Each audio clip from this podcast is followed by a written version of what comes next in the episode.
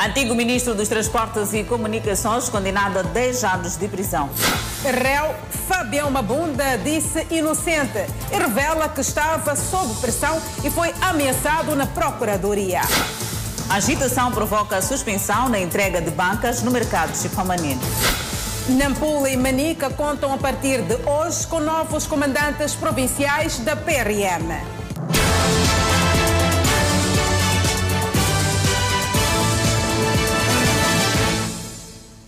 Boa noite, estamos em direto e em simultâneo com a Rádio Miramar e com as plataformas digitais. O antigo ministro dos Transportes e Comunicações, Paulo Zucula, foi hoje condenado a 10 anos de prisão junto do antigo gestor da Sasol, Manuel Zimba. Trata-se da sentença do caso Embraer. Por outro lado, o ex-PCA das linhas aéreas de Moçambique foi absolvido. O caso Embraer está na máquina de administração de justiça desde 2017. Eis que a sentença é conhecida mais de três anos depois. Dos três réus, o antigo ministro de Transportes e Comunicações, Paulo Zucula, é condenado a 10 anos de prisão junto do correu Manuel Zimba. Condenar os arguídos, Paulo Francisco Zucula, Mateus Gentil Lisboa Zimba, ambos melhor identificados nos autos, como autores materiais daquele tipo legal de crime, a 10 anos de prisão maior. Vai ainda cada um dos arguídos individualmente condenado a pagar o máximo de imposto de justiça, segundo a tabela em vigor, e arcar com as despesas de emolumentos de vídeo ao tradutor intérprete. Crimes cometidos entre 2007 e 2009, quando as linhas aéreas de Moçambique decidiram comprar mais duas aeronaves da Embraer do processo de compra, o então ministro Paulo Zucula e antigo gestor da Sasol envolveram-se num esquema de corrupção em que se beneficiaram de cerca de 800 mil dólares, arrastando para acusações José Viegas, ex-PCA das LAM. Viegas foi absolvido. Decide ainda o juízes desta secção absolver o arguído José Ricardo José de Viegas, melhor identificado nos autos por o crime de que vinha pronunciado ter, ter prescrito. Não é tudo. Além dos 10 anos de prisão, Paulo Zucula e Manuel Zimba terão que pagar 1 milhão 871 mil dólares, equivalentes a cerca de 140 milhões de meticais ao câmbio atual, e verão seus bens revertidos a favor do Estado, incluindo um empreendimento turístico pertencente ao ex-ministro Zucula. O imóvel localizado no bairro 19 de Outubro, Vila Municipal de Vilanculo, província de Inhambane, no empreendimento turístico Bahia Mar da Green Point, propriedade do arguído Paulo Francisco Zucula, reverte a favor do Estado. Reverte igualmente a favor do Estado os valores monetários apreendidos constantes da tabela junto a folhas 8.527 dos autos. Paulo Zucula, antigo ministro de Transportes e Comunicações, beneficiou-se na altura ilicitamente de cerca de 430 mil dólares norte-americanos. Manuel Zimba, eh, de 370 mil dólares norte-americanos. Já José Viegas, ora absolvido na sentença hoje lida, não chegou de se beneficiar desses valores. Agora terão que solidariamente indemnizar ao Estado, sendo que Paulo Zucula terá que dispensar 40 milhões de meticais, Manuel Zimba 33 milhões, já José Viegas 10 milhões de meticais. O advogado de Paulo Zucula, que teve outras ocupações, não esteve na leitura da sentença, tendo passado a responsabilidade ao advogado de José Viegas. Foi a substituição do meu colega Damião Cumbana, que estava está no outro julgamento, apenas o representei hoje. Ele vai receber a sentença e vai saber o que vai fazer. Não posso pronunciar sobre ele. Competirá ele e o, e o constituinte dele chegar a um, um acordo, mas é presumível que interponha o recurso. Como sabe, o recurso tem efeito suspensivo, tem 20 dias para interpor recurso e suspende a decisão. Contudo, o advogado que viu a absolvição do seu constituinte encontra senso na sentença. Foi aplicado o direito. A minha, eh, a minha satisfação aqui, acima de tudo, é por aquilo que eu pugno há anos, para que de facto os tribunais é para fazer justiça e aplicar o direito. E hoje foi aplicado o direito, porque de facto a matéria para a qual nós lutávamos teve hoje reflexo na sentença. Isso é a minha satisfação, é essa. Até para, para o bem da justiça e para que a gente possa acreditar nos tribunais e na justiça. A meio da leitura pelo juiz, a sentença parecia favorecer Manuel Zimba, referindo que este foi usado pelo antigo ministro de Transportes e Comunicações e pelo ex-PCA da ZLIAM como testa de ferro, muleta e intermediário, mas o fecho não lhe foi favorável. Para este caso, a nossa reportagem procurou ouvir a reação da Embraer no Brasil, mas ainda não teve resposta. Seguimos com outras notícias. O oitavo arguído começou a ser ouvido no julgamento das dívidas ocultas. Trata-se de Salvador Fabião Mabunda.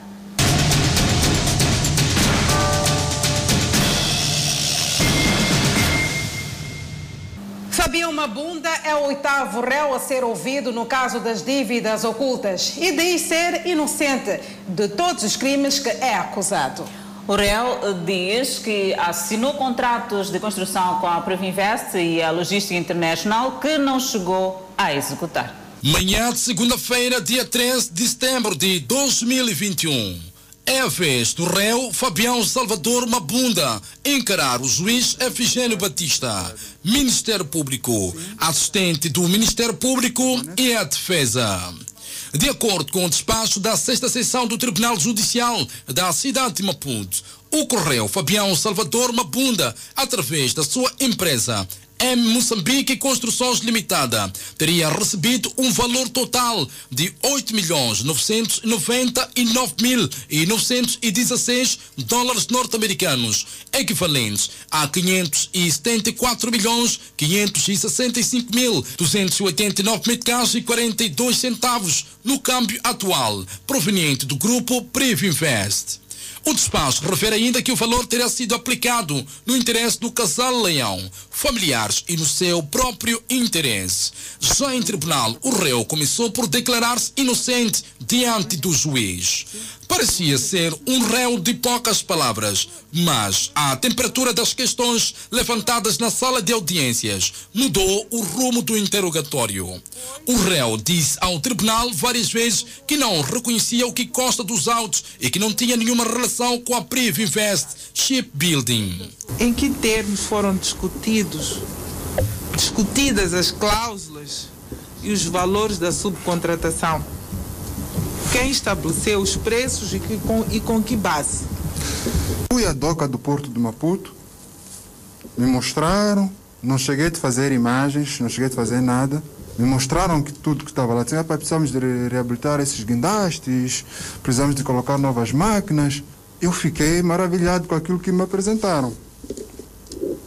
Então eles disseram, tu vais receber os termos de referência para esta obra especificamente. Eu, ok. Só que o que me espantou, digníssima, é que um tempo depois me ligam. Ah, pá, vais receber dinheiro na sua conta. Ah, eu só subsidiei os detalhes da minha empresa e tudo mais. Ainda não discutimos os termos do, de referências do contrato e, e o escopo do próprio, do própria obra. Não se preocupe que isso aí vai, vai se discutir depois. Eu fiquei descansado.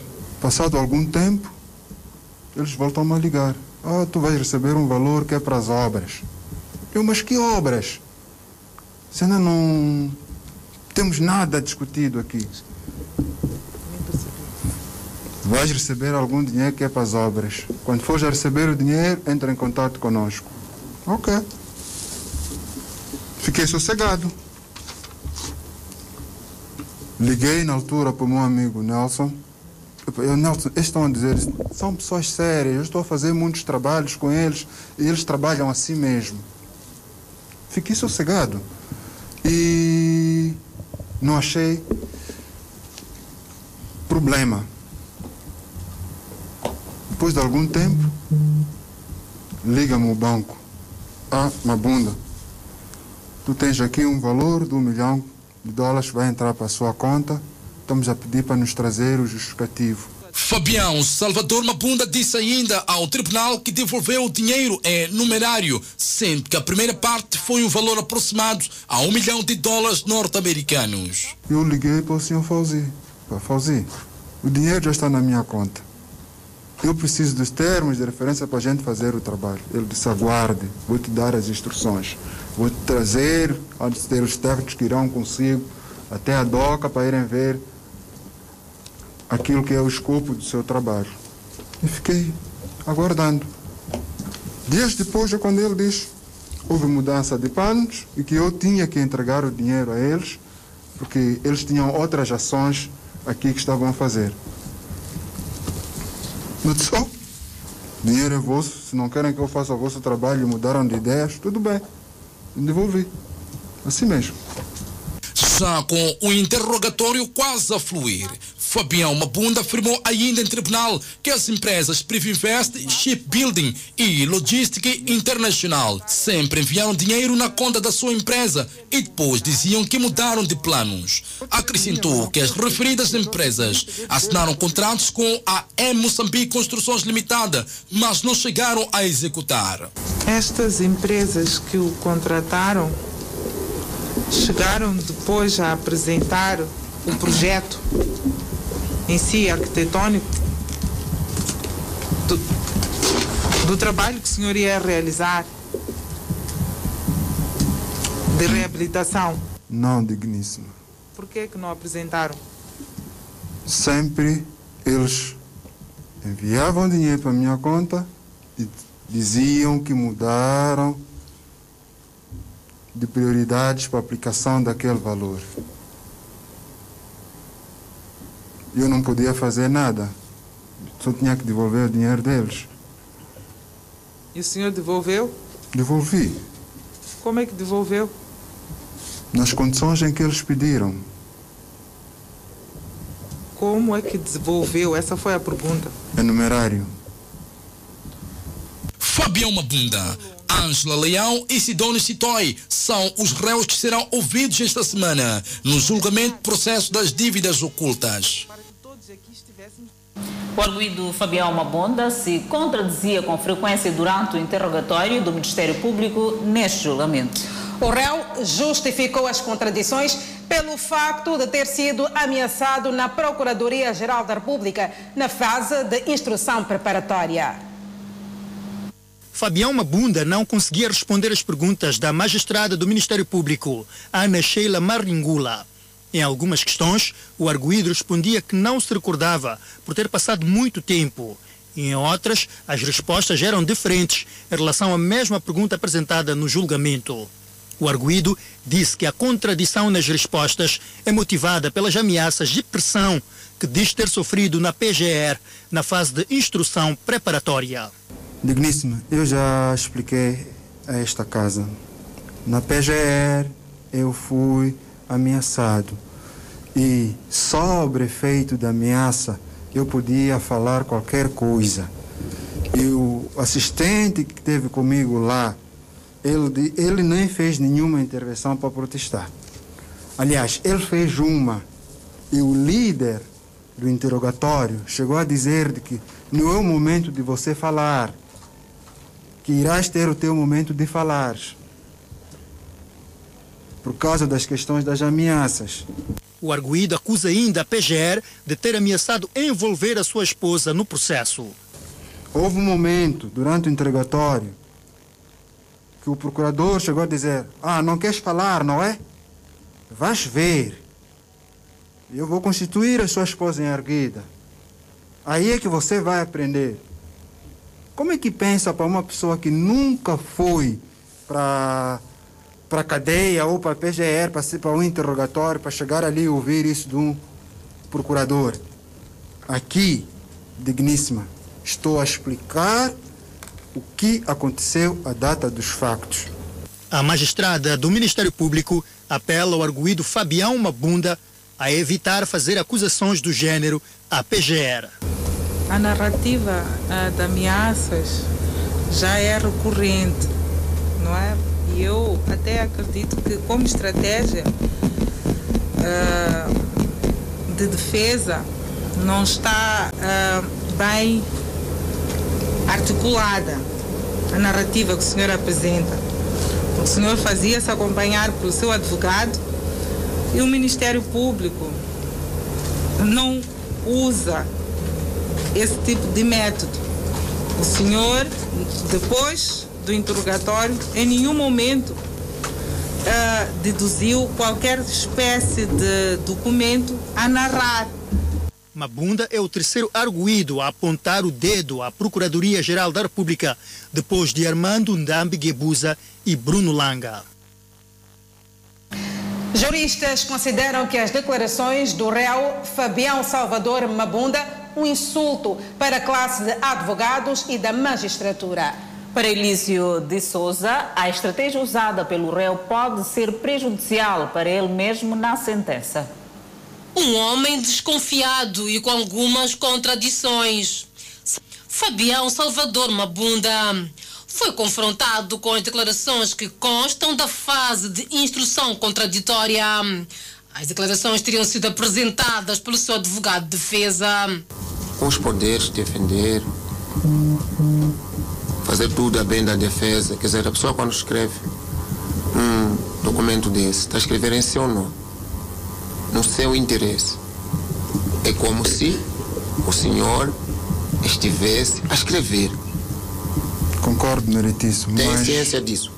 Tenho ciência disso, mas também, também sou da opinião que qualquer advogado que representa qualquer que seja a pessoa, se produz uma contestação, primeiro tem que sentar com o seu mandatário para poder esclarecer. Eu não tive acesso a essa contestação. Tá bem. Esse, não chegamos de sentar. Esse é vosso é problema vosso. Contestação do réu nas declarações apresentadas pelo seu advogado e na posse do Ministério Público chamou a atenção de alguns juristas que consideram uma falta de respeito à classe dos advogados um advogado, é, um causista que se preze, levantaria, portanto, levantaria da mesa e retirava a beca, porque ele foi desautorizado, foi acusado de ser um falsário pelo próprio constituinte. Então, isto de facto, para um constituinte, para um advogado que se preze, é motivo suficiente mesmo para até levantar um processo contra o próprio réu. Entretanto, mas vemos que o, que o colega ainda continua, portanto, nessas, mesmo nessas circunstâncias, não sei o que é há por trás disso, mas penso que foi um insulto muito grande, até para a própria advocacia. A classe está envergonhada com este tipo de atitudes em que acaba, nós advogados acabamos sendo, portanto, vilipendiados pelo próprio constituinte. O jurista acrescenta ainda que a estratégia usada pelo réu de supostamente encobertar terceiros pode ter implicações na fase final do processo.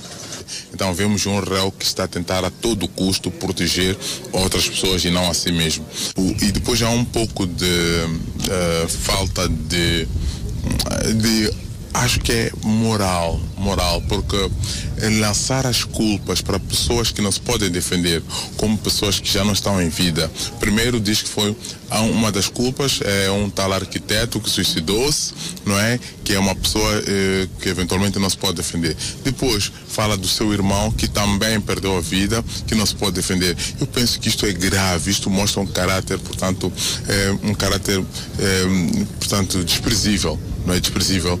Este jurista explica que a procuração confere ao advogado autorização de agir a favor do mandatário, mas sempre em consonância com o constituinte.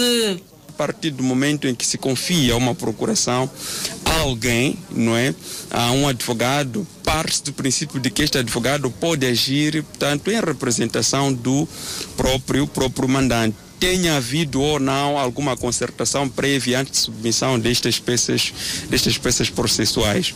Mas, um, como dizia, uh, é razoável que em algum momento uh, o mandante tenha sempre conhecimento do que é que está a acontecer no processo. Aliás, o advogado nem sempre tem domínio do que exatamente terá acontecido, por isso que sempre que necessário, ou sempre que possível, é preciso conferenciar com o mandante de modo a, a, a, garantir que nada que se vá submeter ao tribunal esteja em contradição com aquilo que efetivamente aconteceu. Oitavo arguído foi hoje ouvido no julgamento das dívidas ocultas. Centro Salvador Fabião Mabunda. E neste momento o juiz está a redigir a ata da audição do réu. Exatamente, Adelaide, por isso neste momento lançamos o sinal até a cadeia de máxima segurança, vulgo BO, onde está a decorrer este julgamento das dívidas ocultas. Mas tinha consciência que o conteúdo ou os fatos descritos nas faturas não eram verdadeiros. Ali no número 4, na parte final. Ali em cima vem escrito que consultou e este trouxe contrato no banco e ele assinou no banco. Em seguida, o banco pediu faturas como forma de justificar a recepção do valor, foi ao seu escritório, emitiu as faturas e foi entregar ao banco. Com uma pergunta respondeu que tinha consciência que o conteúdo ou os fatos descritos nas faturas não eram verdadeiros. Sim, sim, resolve. Acho que resolve. Muito bem. Vamos continuar.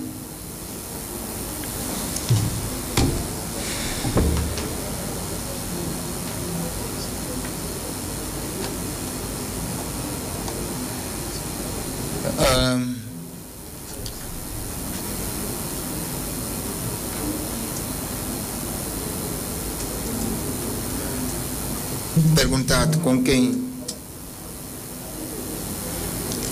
Peço desculpas. Tendo dito que devolveu, tendo dito Supra que devolveu o dinheiro que recebeu do grupo Priva Invest em mão, tendo dito Supra que devolveu o dinheiro, os 277 milhões de meticais e, alguma coisa. Em mão. Do grupo Priva Invest em mão.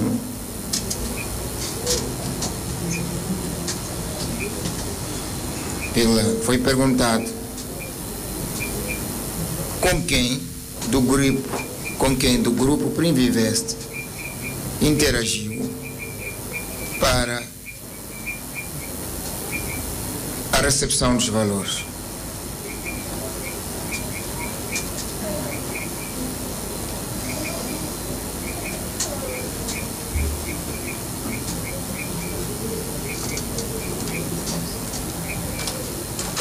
Respondeu dizendo que era o senhor Fauzi, peço para colocar, com quem sempre interagia em representação do grupo Prima Invest. Não é, senhor? Sim. Hum.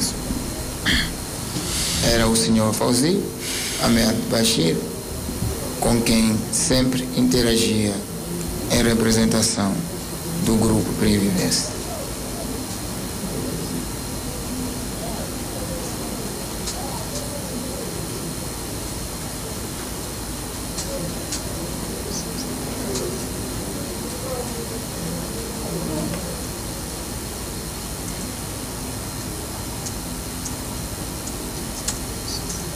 Ponto.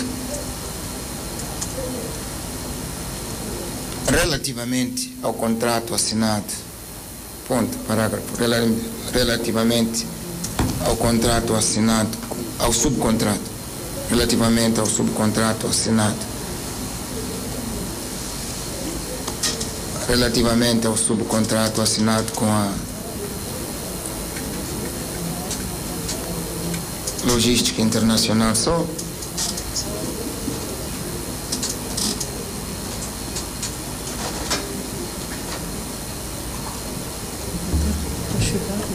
Logística Internacional Sol foi confrontado com, com, com o mesmo. Relativamente ao contrato assinado com Logística Internacional Sol de folhas 6.268. Sol. Só faltará tirar O. Sim. Vírgula. Vírgula. De folhas. 62, 68. Foi confrontado com o mesmo e questionado. Por que razão? Passados cinco meses da assinatura do primeiro contrato, cinco meses com a, da assinatura do primeiro subcontrato com a Primvivest no dia 2 de agosto de 2013, assinou aquele contrato, cujo conteúdo, aquele contrato, cujo conteúdo e objeto é o mesmo.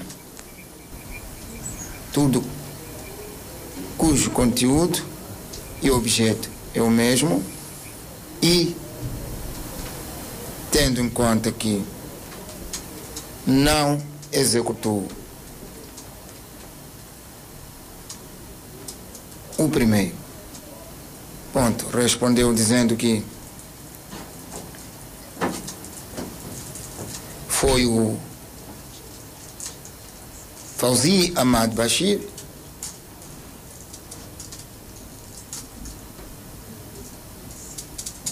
que Portanto, são as últimas informações que nos chegam da cadeia de máxima segurança, mais conhecida como BO, neste 13º dia do julgamento do caso das dívidas ocultas. E o oitavo arguído foi ouvido e vamos aqui ter um parecer mais aprofundado sobre o que está a ser produzido em sede de tribunal. Adelaide Isabel já está posicionada para nos dar mais detalhes. Adelaide, agora é contigo. É verdade, Danissa, e já estamos com o jurista Nuno Rafael para mais uma análise no caso das dívidas ocultas, a quem cumprimento já. Boa noite. Boa noite. Primeiramente, deixa-me endereçar as minhas saudações a si a toda a equipe que torna possível a transmissão. A saudação extensiva para quem nos acompanha, mas também especial um, aos profissionais da classe de advocacia que celebram hoje a data do seu, do seu aniversário na qualidade de advogados. Certo? Exato, parabéns a todos. E neste caso seguimos como olho de curso do julgamento das dívidas ocultas. Olha, eu penso que o, o processo em si, o, as audiências estão seguindo o seu curso normal, onde os intervenientes processuais estão um, imbuídos de alguma serenidade, um, de algum domínio sob o ponto de vista do conhecimento técnico, jurídico. Falo principalmente dos dois uh, grandes intervenientes neste processo. Refiro-me ao juiz da causa, mas também o a representante do Ministério as representantes do Ministério Público, assim é que é, que uh, em algum momento, quando os réus tentam uh, fugir daquilo que são as perguntas que são direcionadas contra si, trazem eles próprios elementos probatórios que foram acolhidos na fase de instrução uh, preparatória deste mesmo processo. E indicando as páginas, indicando quais são os e-mails, quais são as cartas, quais são os documentos que foram usados. Eu penso que o, curso do processo está, está a ocorrer o seu curso normal. E já vamos no oitavo arguído desta feita. Com que impressão ficou com as declarações de, do Fabião Mabunda? Olha, relativamente a este arguído, parece que a estratégia de defesa não foge muito à dos outros arguídos falo, faço referência das estratégias tais quais um, o silêncio, eles em algum momento refugiam-se no silêncio, refugiam-se também na estratégia do negacionismo, não querem responder a algumas perguntas que são proferidas pelo, pelo tribunal, tanto o juiz como o Ministério Público, também usam a estratégia, uh, vamos lá, do protecionismo. Eu penso que há aqui uma tendência de um réu proteger o outro réu em função dos interesses que estabelece entre estes mesmos reus. Refiro-me isto um, em relação, ao, por exemplo, ao Cipriano Motota e, e o Yunhang Mel, depois tivermos a situação do Bruno Tandan eh, com o Ndam Gebuza e assim vai seguindo a questão da Inês com o, o Dr. Namorete e vai seguindo essa mesma estratégia. Alguns dos arguídos em sede deste processo não querem, um, de certa forma, uh, ao se pronunciarem, não colocar em causa o interesse de quem o chamou para poder se beneficiar daquilo que são um, uh, uh, os benesses da ilicitude deste mesmo processo.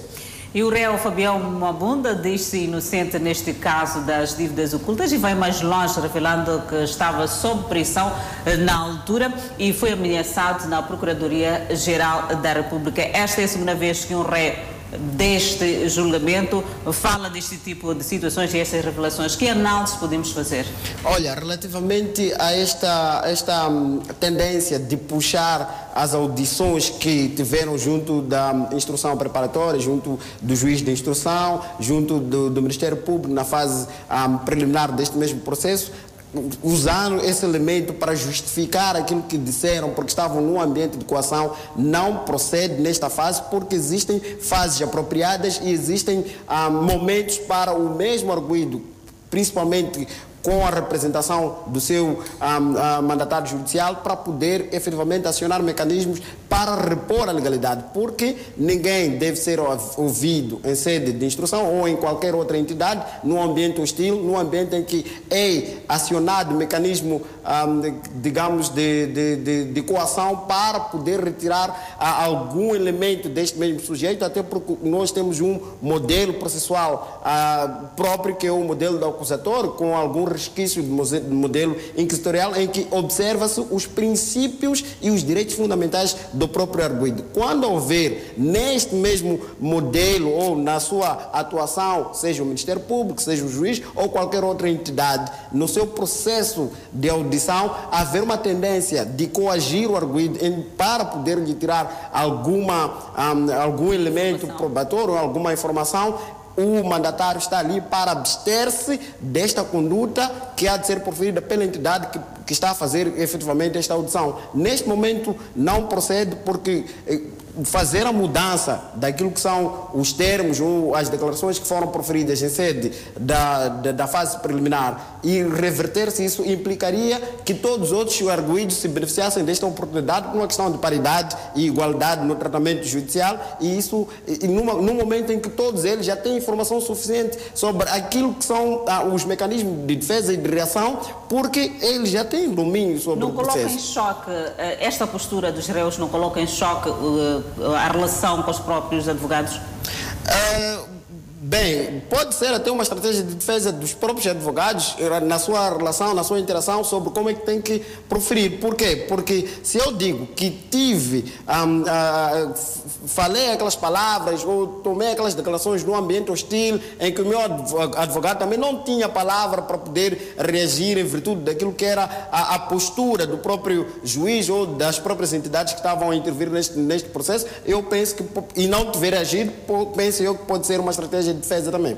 Mas aqui levanta-se uma outra questão, ah, o facto de, uma procuração ah, que é para o, advogado e, e, que neste processo judicial, por exemplo, como funciona a procuração chegando a conferir ao advogado a autorização de agir a favor deste mandatário? Olha, em sede do processo civil, direito civil, direito processual penal, a procuração há de ser um documento, um instrumento jurídico da qual um, uma determinada pessoa confere à outra neste caso, há de ser um mandatário, pessoa com qualificação para poder representar o arguído ou um sujeito processual qualquer. E neste caso é o advogado. Neste caso deve ser efetivamente um advogado, tem que ser feita a própria procuração para poder, em seu nome do mandatário, para poder uh, praticar atos judiciais. Isso nos termos do artigo 7 e artigo 32 do Código de Processo Civil e, e outros instrumentos jurídicos que, que, ajudam a aclarar sobre que é esta mesma procuração. E se esta procuração, que é conferida ao nível de uma entidade pública que tem esta prerrogativa de um, ah, otorgar aquele documento que é o contrato entre as partes, estes devem se vincular a estes contratos e, em princípio, esta mesma procuração tem que ser feita presencialmente para evitar e prevenir este tipo de situações de recusa. Não, não lhe conferi este poder, mas o senhor devia em princípio, fazer-se presente ao cartório, que é para amanhã não termos desculpas ah, de um mal pagador, de uma pessoa que está-se a refugiar a estas figuras. Não, não lhe conferi, mas se lhe conferir, não. Tem que ser presencial, que é para garantir a observância dos direitos de parte em parte. Falo o direito do mandante, que é a pessoa que ah, há de conferir os poderes ao mandatário para poder, em seu nome, agir e praticar atos processuais. Nuno Rafael, muito obrigada por ter aceito o convite para mesmo olharmos esta audição do oitavo arguído no caso das dívidas ocultas. Falo-se de Fabião Mabunda. Amanhã temos mais.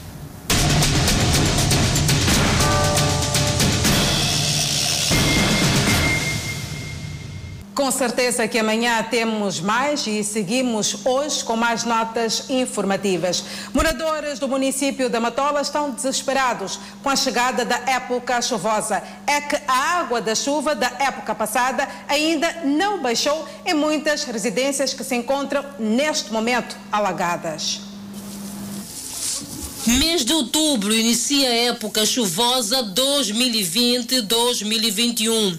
O calendário esconde o sorriso dos moradores do bairro Kobe, que improvisam valas para que a amarga experiência do passado recente não conviva com o futuro cada vez mais próximo. É que desde que fizeram as estradas de Ferreira Fio e de Kobe, as saídas de águas foram fechadas.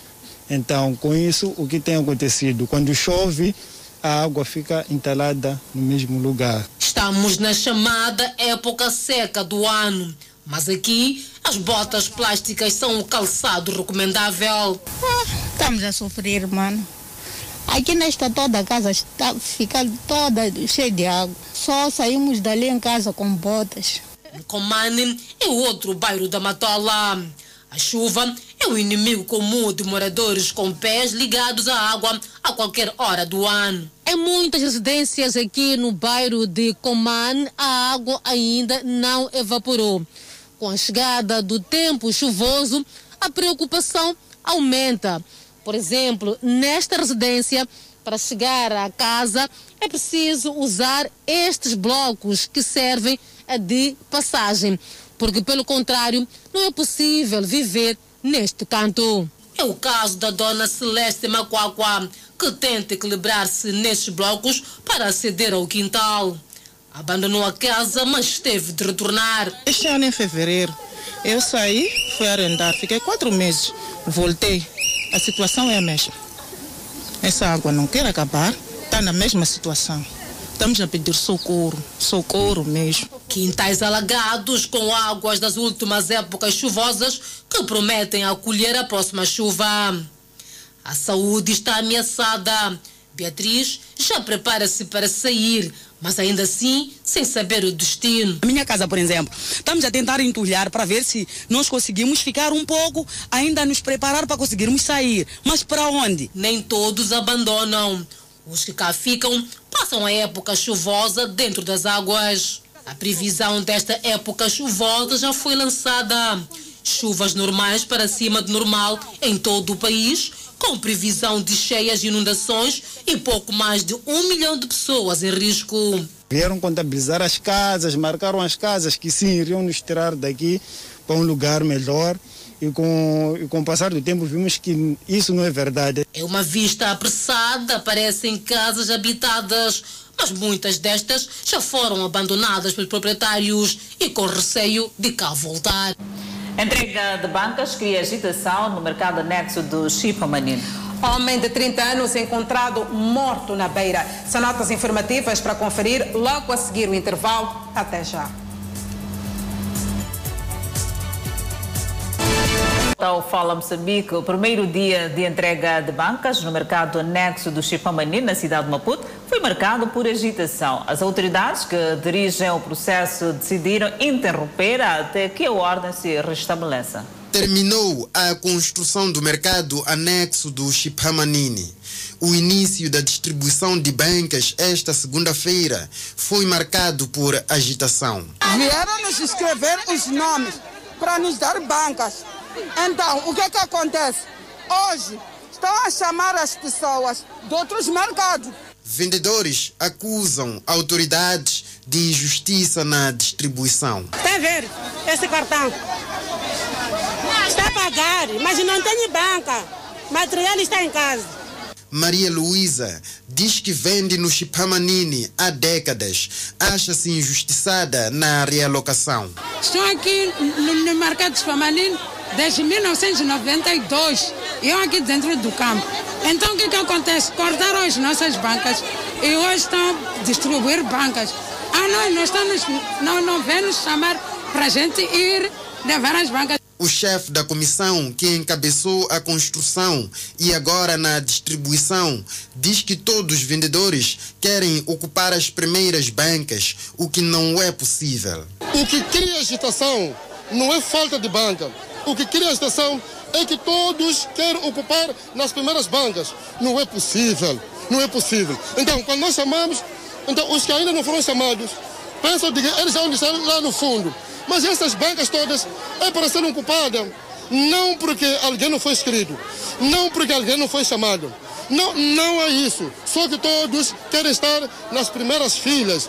O cúmulo da agitação registrou-se quando os vendedores alheios à organização tomaram de assalto as bancas, cada um segundo a sua preferência, o que fez com que a direção de mercados e feiras remarcasse a distribuição. Os outros vendedores tomaram de assalto a zona uh, e começaram a criar esta agitação por quererem ocupar os primeiros uh, espaços, as primeiras bancas, dizendo que estes são os locais privilegiados. A situação causou recuo na distribuição para se optar pela alocação faseada por setores de produtos. O plano aqui é que todos voltem para, para, para o passeio o dia de hoje e amanhã, de novo, vamos fechar, porque nós temos o registro. Nós temos registro. É, vamos fechar nas primeiras horas, vamos chamar os vendedores nos, nas próprias bancas e vamos encaixar. E temos aqui as listas nas, nas sebentas e hoje iríamos iniciar com o enquadramento deles. Por setores. Uh, começamos com os vendedores que ocupavam locais impróprios em frente uh, ao Cinema Olímpio. Quatro sebentas volumosas têm apontados nomes e contactos de perto de mil vendedores a beneficiarem de novas bancas no chamado mercado anexo do Chipamanini. Homem que aparenta ter 30 anos de idade foi encontrado morto com os pés e as mãos amarradas na cidade da Beira. O fato ocorreu na madrugada desta segunda-feira na zona de Mataquane, na cidade da Beira. Os moradores dizem que ao acordarem depararam com o corpo de finado abandonado neste pequeno campo de hortícolas. A minha filha acordou tão cedo para preparar para ir na escola. Então ele veio me acordar, papai tem um, um corpo sem vida. Então essa situação é muito triste. Uma noite para esse tipo de caso é muito triste e muito preocupante para o nosso bairro. As comunidades residentes aqui na zona do Mataquane, na cidade da Beira, dizem que o corpo da vítima apresenta sinais de ter sido atado às mãos e também os pés e a cabeça enrolado com um plástico. Todo o corpo está amarrado. Não se, não se consegue distinguir quem é, que, de, de que família. Os moradores afirmam que não ouviram gritos durante a madrugada, um fato que lhes faz suspeitar que a vítima pode ter sido assassinada em outro local e o seu corpo arrastado até este lugar. Esse corpo foi arrastado de lá para vir deixar aqui. Mataram longe, carregaram para aqui, não sei se era para deitar na tânica, não sei. A falta de iluminação pública e o fraco patrulhamento por parte das autoridades policiais são apontados pelos moradores como causas que têm contribuído para assaltos e consequente assassinato nesta zona. Foi assaltado com homem de katana. Que horas? Às uma madrugada. Uma madrugada. Yeah. A senhora vinha de algum ponto para casa? Não, dentro da casa, partir da minha casa. Aí entraram lá? Sim, entraram lá. Homem que eu não consegui contar. Mesmo eu na minha casa já entraram, acho que três, quatro vezes ladrão. Nós só acordar, a porta já está arrombada. Então, quando nós gritamos socorro, ninguém sai nesse bairro. Por mês até 20 horas em casa. Quando chega até 22 horas, é, passa mal mesmo aqui nessa zona. Para o esclarecimento do caso, estiveram no local equipes do Serviço Nacional de Investigação Criminal e da Medicina Legal do Hospital Central da Beira. Há novos quadros de chefia na Polícia da República de Moçambique. Os novos comandantes provinciais foram hoje impulsados e desafiados pelo ministro do Interior a aprimorar estratégias de combate ao terrorismo e diversas manifestações criminais. Nampula e Manica contam a partir desta segunda-feira com novos comandantes da Polícia da República de Moçambique. Os novos comandantes provinciais foram desafiados a reforçar estratégias para o combate ao terrorismo, identificar e antecipar a ocorrência de diferentes manifestações criminais que tiram sossego e tranquilidade em algumas regiões do país. Cabe, uma vez mais, aos impulsados reforçar o desenho de estratégias que apurem as existentes e resultem no refinamento das competências e habilidades que reforcem e atualizem o combate à criminalidade. Amade Miquidade garante ainda que a situação em Cabo Delgado tende a voltar à normalidade por conta da intervenção das Forças de Defesa e Segurança de Moçambique, Ruanda e da Força Conjunta da SADC. Assistimos ao regresso das populações a algumas aldeias, a algumas localidades e as sedes distritais de Mocima da Praia, de Palma, de Macomia, de Nangade, de Kisanga, onde já havia uma movimentação anterior. A ética e deontologia profissional devem ser respeitadas. Por isso, o Ministério do Interior está num processo de purificação de fileiras, de forma a expurgar criminosos disfarçados em agentes da polícia. O trabalho diário nosso é de transmitir valores à nossa força, mas em contrapartida também identificar aqueles que violam o que a lei estabelece sobre a deontologia profissional. A cerimónia de posse dos comandantes provinciais acontece dois meses após a morte do comandante provincial de Manica, vítima de acidente de aviação, e alguns dias depois de o comandante-geral da PRM ter prometido mudanças em Nampula. Moçambique registra mais 786 recuperados da Covid-19. A agitação na Mafalala acaba em morte e detenção. São notas informativas para conferir logo a seguir o intervalo. Até já. O Fala Moçambique está de volta. Um estrangeiro perdeu a vida após uma agitação no bairro da Mafalala, na cidade de Maputo. A polícia diz que o finado teria sido agredido pela população. O último sábado foi de agitação nesta residência no bairro de Mafalala, na capital do país. A agitação teria começado quando quatro cidadãos de nacionalidade zimbabueana chegaram a este estabelecimento com a intenção de consumirem bebidas alcoólicas. O proprietário recusou a venda de bebidas alcoólicas e começou a luta e muita agitação no bairro. O dono do estabelecimento está neste momento detido, indiciado de ser conivente e de ter espancado um dos zimbabueanos. A esposa do indiciado assistiu à agressão e explica o que aconteceu. Foi quando meu marido queria lhe carregar para tirar para fora. Ele sentou na sala da minha casa, estava fazendo confusão. Ele negou, queria lhe carregar. Quando ele queria carregar ele para tirar para fora, foi quando aqueles três já vêm para cima dele.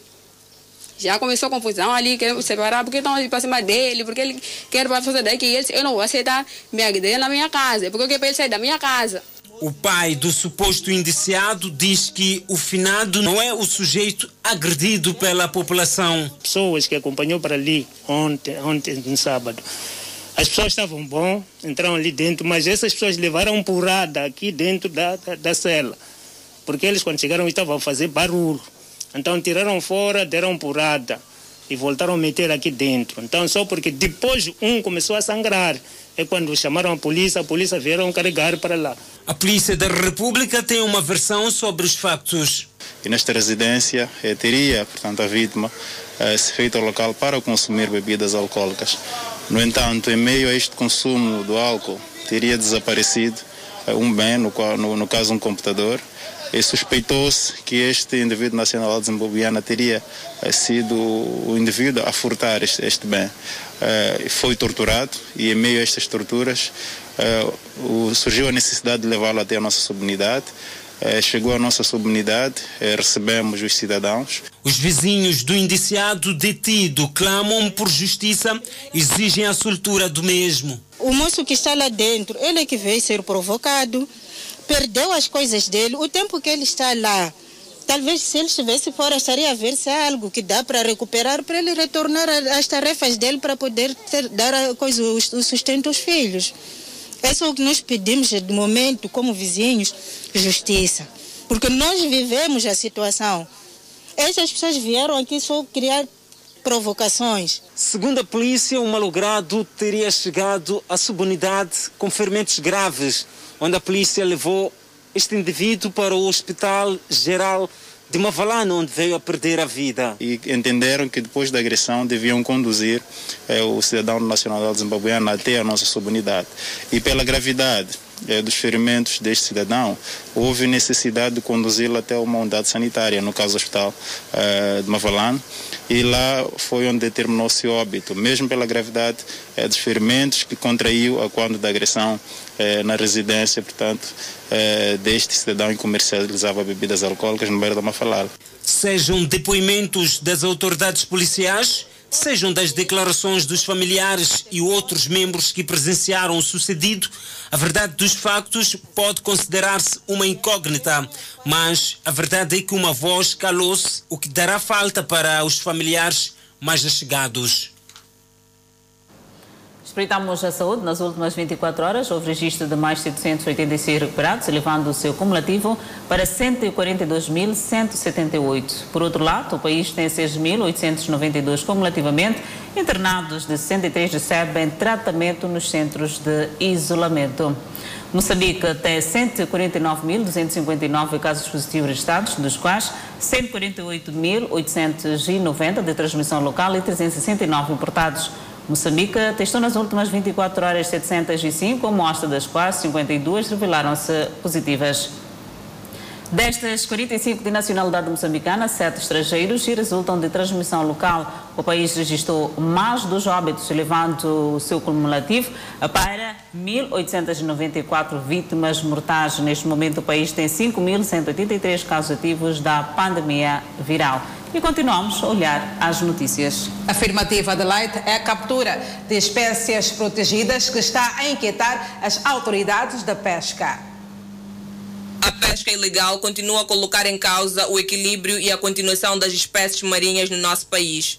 No presente ano, continuam a se verificar casos de captura de espécies protegidas, fato que aumenta a preocupação do setor e por essa razão houve o balanço da campanha de pesca 2021. Até julho de 2021, cumprimos de forma positiva a maior parte dos nossos compromissos.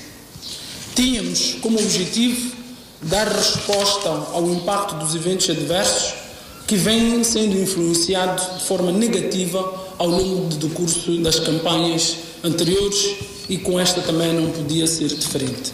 A ministra do Mar, Águas Interiores e Pescas fala da necessidade da mudança do quadro de pesca ilegal, que coloca em causa a continuação de algumas espécies marinhas. Apesar dos progressos alcançados, preocupa-nos ainda os constantes relatos e evidências de abate de espécies protegidas, incluindo as emblemáticas tanto nas águas marítimas como nas águas interiores. Apesar da continuação da prática, as autoridades assinalam com satisfação a redução de casos como resultado das ações inspectivas. É, pensamos que houve uma redução em relação aos anos passados. Ano passado nós tivemos eh, aproximadamente 3, 4 casos e este ano também foi de dois casos. E isso por um lado, são as ações intensivas de, de, fiscalização que estamos a dar e também aquilo que é o chamado a consciência dos próprios pescadores. De modo a assegurar que os recursos pesqueiros estejam protegidos e conservados, a ministra do Mar, Águas, Interiores e Pescas, Augusta Maíta, afirma que pretende assegurar que todos os intervenientes façam parte do processo. Estamos a trabalhar num instrumento que irá assegurar o mecanismo de atribuição de 15% das receitas provenientes das taxas de licença da pesca artesanal aos conselhos comunitários de pesca, bem como às outras organizações de base comunitária que participam nas ações de licenciamento, fiscalização da pesca, proteção e conservação dos recursos pesqueiros. Os obstáculos para os operadores ainda são notórios. Dias de ventania, por exemplo, quem não tem motor motor de barco, não, não vai. Quem trabalha a vela, trabalha perto. O encontro contou com a presença de operadores de pesca artesanal, semi-industrial e industrial. Mulher candidata-se à presidência na Somália. Guinenses esperam mudanças contra a corrupção. São notas informativas para conferir logo a seguir o intervalo. Até já. E na página internacional, Fauzia Yusuf Fouada, deputada que se tornou a primeira mulher ministra das Relações Exteriores da Somália, agora concorre à presidência do país. Fauzi Yusuf Adam está bem ciente dos desafios para ganhar votos numa nação muçulmana conservadora, onde as mulheres foram historicamente marginalizadas. Até mesmo amigos e colegas veem as suas chances como quase nulas por causa do seu género. Mas Adam, viúva e mãe de três filhos, disse acreditar que a sua campanha para a presidência vale a pena e pode quebrar barreiras para outras mulheres. Ele argumenta que o seu género pode ser um trunfo para ajudar a Somália a emergir de anos de violência mortal, marcada por ataques devastadores do grupo extremista Al-Shabaab ligado à Al-Qaeda. Como outras pessoas na Somália, ela viu a insegurança enfraquecer as fundações do país. Alto desemprego, educação precária e sistemas de saúde mal equipados do mundo. Corrupção e disputas políticas não ajudaram. A campanha presidencial de Adam foi relativamente discreta por causa da insegurança e da pandemia da Covid-19. Ao contrário de muitos outros candidatos e pessoas comuns na Somália, onde máscaras faciais dificilmente são vistas. Apesar de ter uma das taxas de mortalidade Covid-19 mais altas da África, Adam diz que leva a pandemia a sério. Após golpe de Estado, a maioria dos cidadãos da capital da Guiné esperam mudanças que ajudem a combater a corrupção. Guiné-Conakry vem apresentando cenas de júbilo desde a deposição do presidente Alpha Conde, com pessoas a torcer pela queda de um governo corrupto. Uma semana após o golpe, nenhum confronto ou manifestação foi relatado contra o golpe e seus líderes. Um residente local que testemunhou o golpe disse que os guinenses, especialmente os jovens, acolhem o golpe na esperança de que acabe com a corrupção, a injustiça, a impunidade, o nepotismo, o desemprego e o alto custo de vida.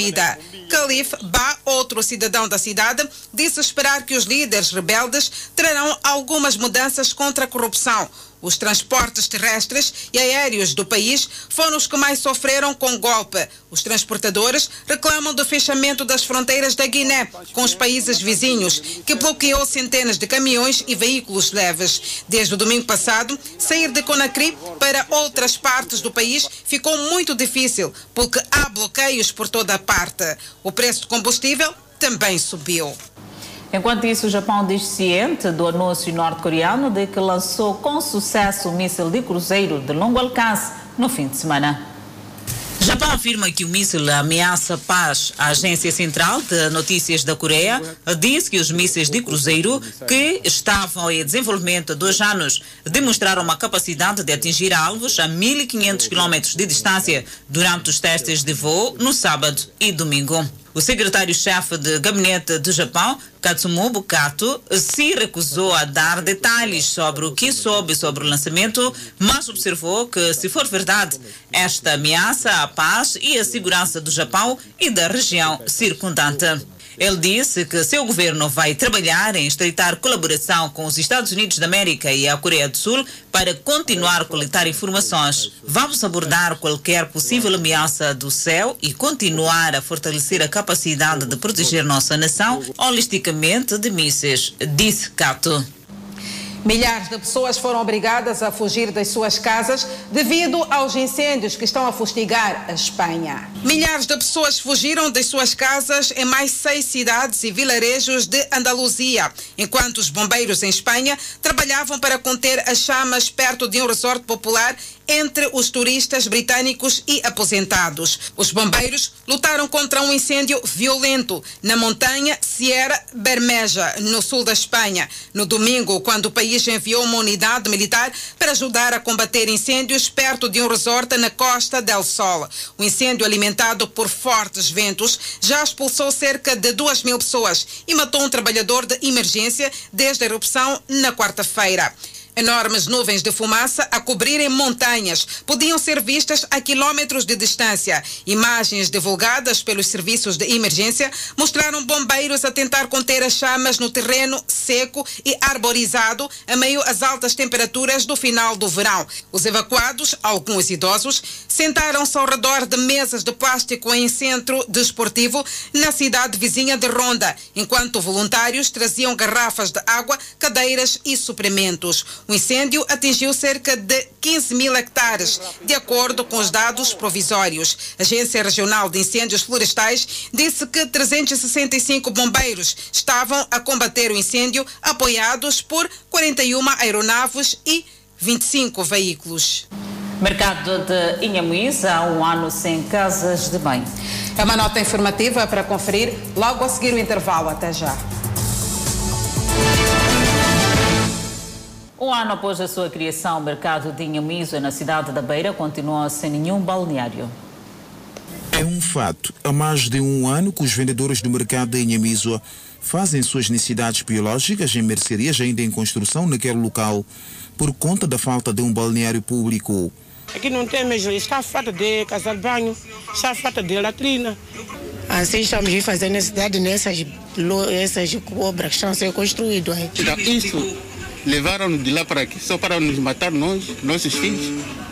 Nem casa de banho. Como vamos viver nós? Os vendedores apontam também a falta de contentor para o depósito de lixo e iluminação pública que fazem falta a este mercado. Este mercado também quase nós estamos a chorar. O que, é que diz o município sobre isso? É, nunca falou nada. Nós não sabemos, se começarmos costuma ir reclamar lá, estão dando resposta, nós não sabemos. Então, se é para é isso, digam-nos para a gente sair, ir ficar lá na rua. Nós precisamos muito do presidente vir aqui, nós falamos, falar com ele e reclamar por causa do casobanho, mas energia. Por conta desta situação, as comunidades dizem que parte dos vendedores deste mercado em Nhamiso estão a desistir à procura de outros locais que oferecem melhores condições para a prática de negócio. Todas as pessoas abandonadas já estão na cerâmica, aqui já não tem mais movimento, muitas pessoas bancas estão paradas aqui. Parece que não estão a fazer negócio, porque ninguém está a entrar aqui, conforme como ver. Nenhum cliente está a entrar, todos pararam lá. O chefe da comissão do mercado em Nhamiso explica que o problema já foi reportado ao Conselho Autarco de Beira. O nosso chefe, ainda como disse que bom, estão, estão, estão, estão, estão para terminar a cerâmica, depois já de vir aqui. É uma preocupação para nós, sim. Até lâmpadas, lâmpada de iluminação que nos pedimos até hoje. Sobre este fato, o Conselho Autarco da Beira prometeu pronunciar-se oportunamente. É ponto final, já fala Moçambique. Obrigada pela atenção dispensada. Fique agora com as emoções da telenovela Gênesis, que por sinal está imperdível. Até amanhã, fique bem, nós voltamos a estar assim bem juntinhos no Fala Moçambique. Fiquem bem.